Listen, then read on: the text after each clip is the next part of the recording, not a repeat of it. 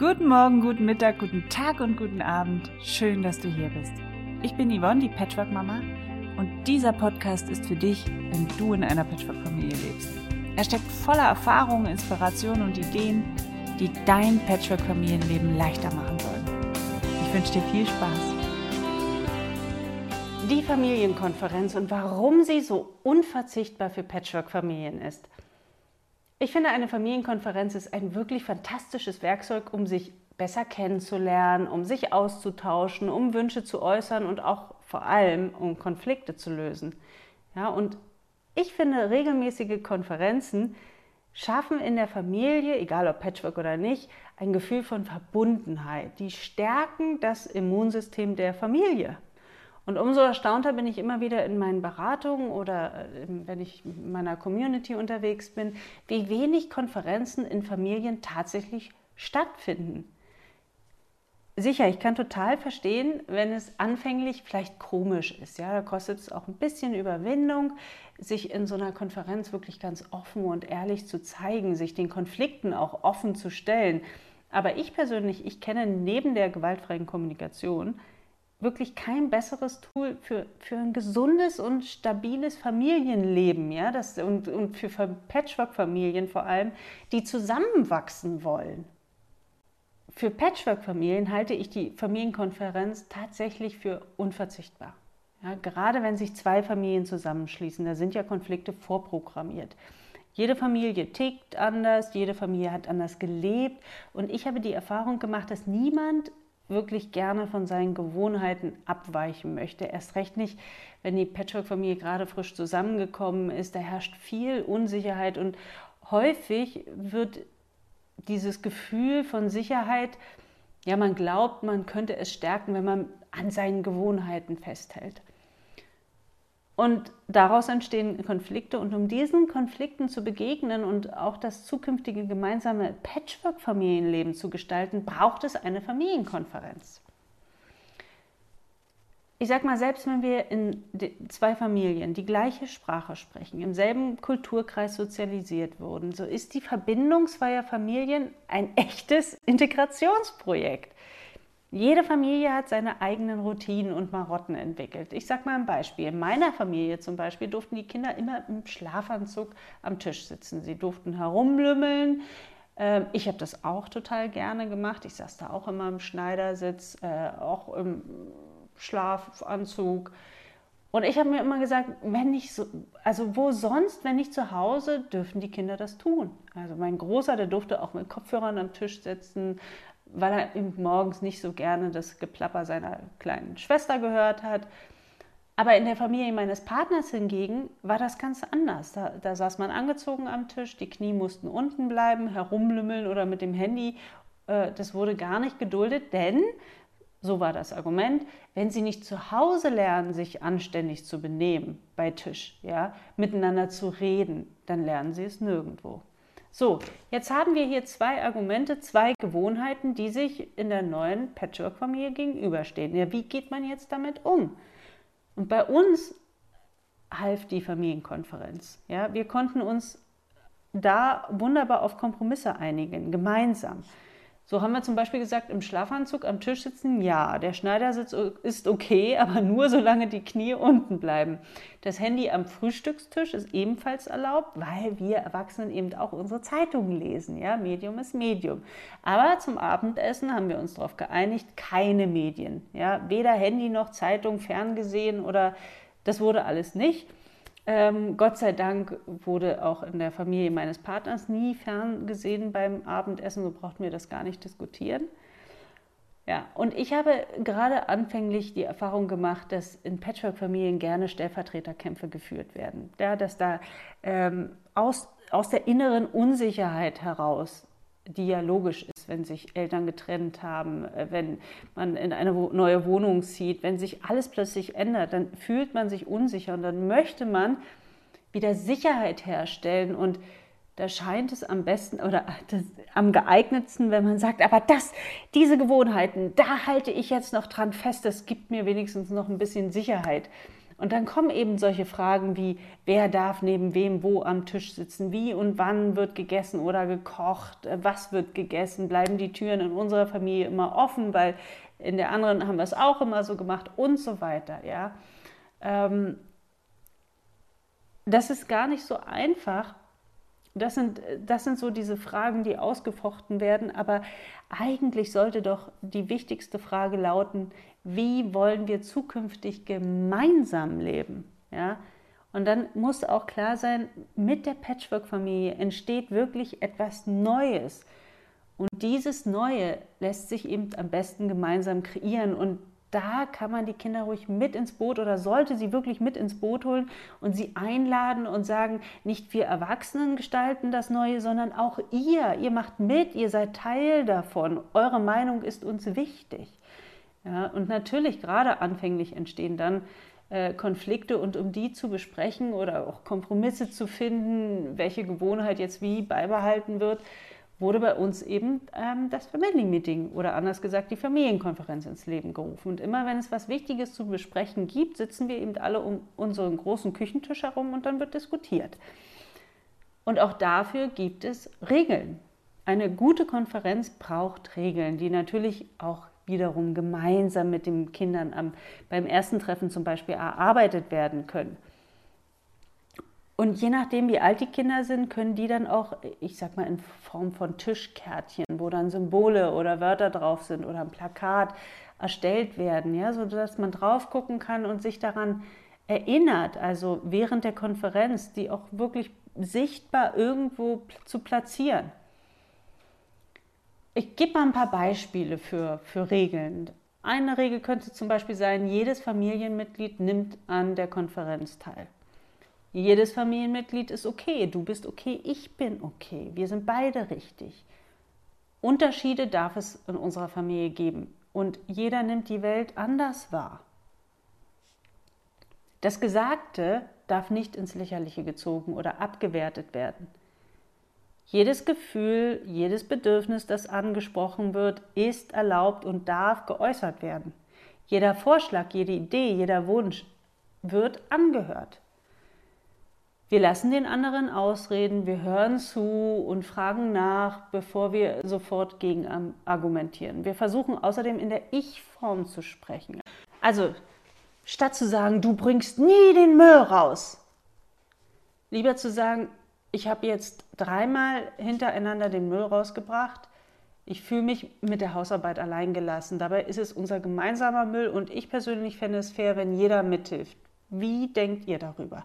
Das ist eine Form der wertschätzenden Kommunikation, die eben nicht darauf abzielt, den anderen fertig zu machen und anzugreifen, denn jeder Angriff erzeugt ja auch wieder Widerstand, ja, und blockiert den Weg zu einer gemeinsamen Lösung.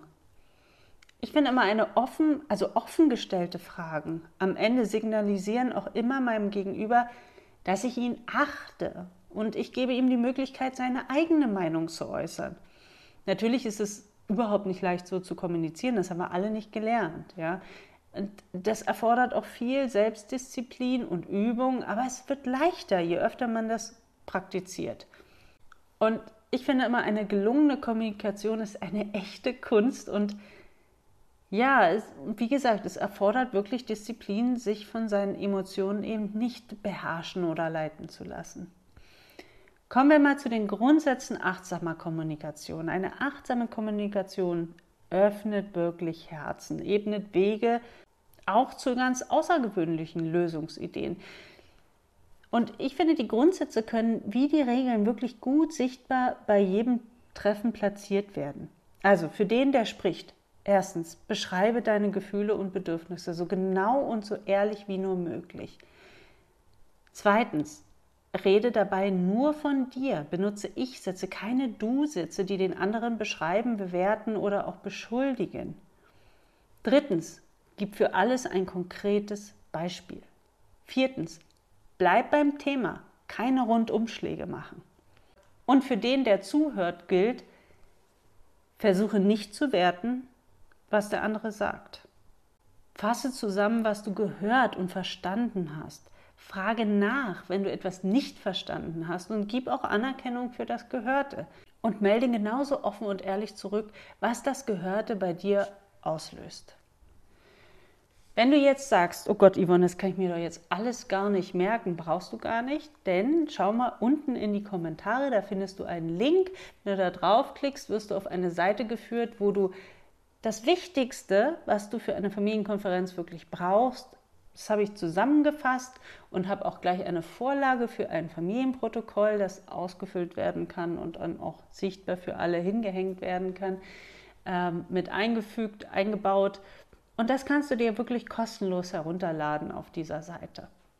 Wenn man das alles beachtet und beherzigt, dann finde ich, das Schöne ist wirklich, dass jeder in der Runde sein Gesicht wahrt und jeder auch das Gefühl hat, wirklich ernst genommen zu werden. Und durch die Rede in Ich-Form schenken wir unserem Gegenüber auch einen Einblick in unsere Gefühlslage. Natürlich braucht es Mut, aber nur so ist es möglich, wirklich Mitgefühl und Verständnis für den anderen zu entwickeln. Ja, und gleichzeitig sind wir natürlich aufgefordert, in uns selber hineinzuspüren und auch unsere Gefühle und Bedürfnisse, die aus diesen Konfliktsituationen heraus entstehen, zu erkennen. Und so bekommen wir eben auch für unsere eigene Situation ein klares Bild. Ja, jedes Gefühl ist erlaubt, darf auch benannt werden. Und das ist mir persönlich besonders wichtig, denn unterdrückte Gefühle bahnen sich irgendwann immer ihren Weg, schlimmstenfalls in, in einer ganz ungünstigen Situation, ja, zukünftig und dann noch in einem Umfeld, das damit überhaupt nicht umgehen kann.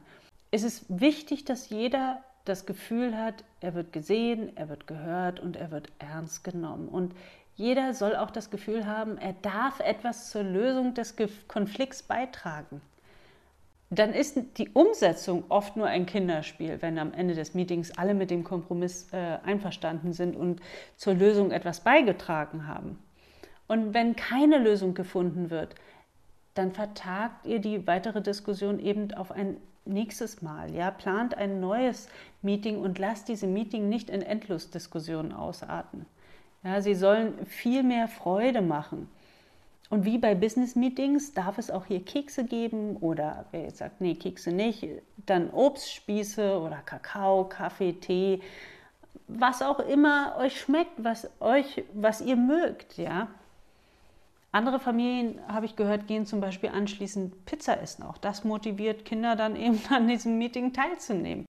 So ein Meeting schweißt die Familie oft noch viel enger zusammen. Es entsteht so ein Gemeinschaftsgefühl, weil alle eben etwas also ja gemeinsam etwas Neues erschaffen haben. Und aus unseren Meetings sind wir immer gestärkt rausgegangen, ja, mit so einem guten Gefühl im Bauch. Und es hat auch oft wunderbare Momente uns geschaffen, ja, und die entscheidend waren für, ja, für, für unseren zukünftigen gemeinsamen Weg. Und ganz unkonventionelle Lösungsvorschläge sind daraus entstanden, weil wir eben mit diesem Family Meeting auch die Familienintelligenz angezapft haben. Also missen möchte ich dieses Tool nicht mehr. So, jetzt noch ein paar Tipps ähm, für eine gelungene Konferenz. Wie oft und wie lange sollte das stattfinden? Ich sage mal, ein bis maximal, wirklich maximal zweimal im Monat und auch nicht zu lange. Für Kinder bis zu fünf Jahren sollte die Konferenz wirklich nicht länger als 20 Minuten dauern oder maximal eine halbe Stunde. Und Schulkinder vertragen 40 Minuten, Teenies und Jugendliche auch mehr. Aber generell sollte ein Meeting wirklich nicht länger als 90 Minuten dauern. Lieber dann noch ein weiteres Treffen organisieren, wenn ja, was auch immer, ein Konflikt nicht gelöst wurde zum Beispiel. Dann, es braucht einen Moderator. Ja, die ersten Male wechseln die Erwachsenen sich mit der Moderation ab. Und danach können die Kinder die Moderation übernehmen, solange die Eltern jederzeit unterstützen können. Ja. Der Moderator eröffnet die Runde und liest die Themen zum Beispiel für das Treffen vor, sollten auch nicht mehr als drei sein. Dann nimmt er Wortmeldungen entgegen und greift, ich sag mal, bei Verletzungen der Regeln auch mal ein. Am Ende dann fasst der Moderator kurz zusammen, schreibt die Vereinbarungen ins Protokoll. Gegebenenfalls lässt er sich auch korrigieren, ohne erneut mit der Diskussion zu beginnen. Also die Diskussion sollte dann nicht wieder von vorne stattfinden. Dann ist es wichtig, sich auch zu bedanken bei den Teilnehmern und der Moderator beendet natürlich die Konferenz. Beim allerersten Treffen Weil häufig habe ich das auch in der Beratung mit meinen Klienten, dass die sagen, ja, wie, wie soll ich denn das jetzt anfangen und wie soll ich den Kindern erzählen, warum wir uns jetzt zusammensetzen? Ähm, und da hat Jasper Juhl was ganz Schönes beschrieben in seinem Buch Bonuseltern. Er sagt, man kann mit folgenden Worten beginnen. Wir halten diese Familienrunde ab, weil es für uns wichtig ist zu wissen, wie es allen geht in unserer Familie. Erst wenn wir das herausgefunden haben, wissen wir auch, wie es unserer Familie als Ganzes geht. Ich hoffe, dass sich alle frei genug fühlen, um zu sagen, was sie auf dem Herzen haben und ich fange an. So, das ist ein schöner Satz. Auch den findest du genauso in der PDF ja, die du dir herunterladen kannst. Schau mal unten in die Kommentare, klick den Link an und dann wirst du dort weitergeleitet. So, Regeln habe ich gesagt, wie schon gesagt, eine gute Konferenz braucht Regeln, die für jeden sichtbar sein sollten und eingehalten. Und dann ist ganz wichtig die Haltung. Mit welcher Haltung gehen wir in die Konferenz? Das ist ein ganz wichtiger Baustein, ja. Es braucht wirklich die Haltung, dass jedes Familienmitglied richtig und okay ist. Ja, du bist okay, ich bin okay. Es braucht auch die Bereitschaft, sich gegenseitig auf Augenhöhe zu begegnen und zu erkennen, dass, dass die Bedürfnisse der Kinder genauso wichtig sind wie meine eigenen. Ja, und, und auch zu versuchen, Weg zu finden, wie können wir unsere Bedürfnisse, uns unsere Bedürfnisse erfüllen. Dann habe ich schon angesprochen, die gewaltfreie Kommunikation. Ja, um die Haltung ja zu integrieren, ist es eben genauso wichtig, gewaltfrei zu kommunizieren. Und da lohnt sich wirklich die Beschäftigung mit der gewaltfreien Kommunikation. Mein Partner und ich, wir hatten zum Beispiel, ähm, ich weiß gar nicht mal, zwei oder drei Abendseminare äh, gebucht und haben das wirklich geübt und geprobt. Und üben ist hier ein ganz wichtiges Schlagwort. Es muss wirklich täglich geübt werden. Es immer und immer wieder, um es wirklich irgendwann in seinen Wortschatz und auch in seine Haltung zu ähm, integrieren. Ja? Also ihr Lieben, ich wünsche euch wirklich lösungsorientierte und ganz kreative Familienkonferenzen, die euch als Patchwork-Familie zusammenschweißen lässt und das Immunsystem eurer Familie stärkt. Bis zum nächsten Mal. Tschüss. Wenn dir der Podcast gefallen hat, dann freue ich mich auch, wenn du dir ein bisschen Zeit nimmst und bei iTunes bestenfalls eine 5-Sterne-Bewertung hinterlässt und mir vielleicht auch etwas schreibst, eine Rezension.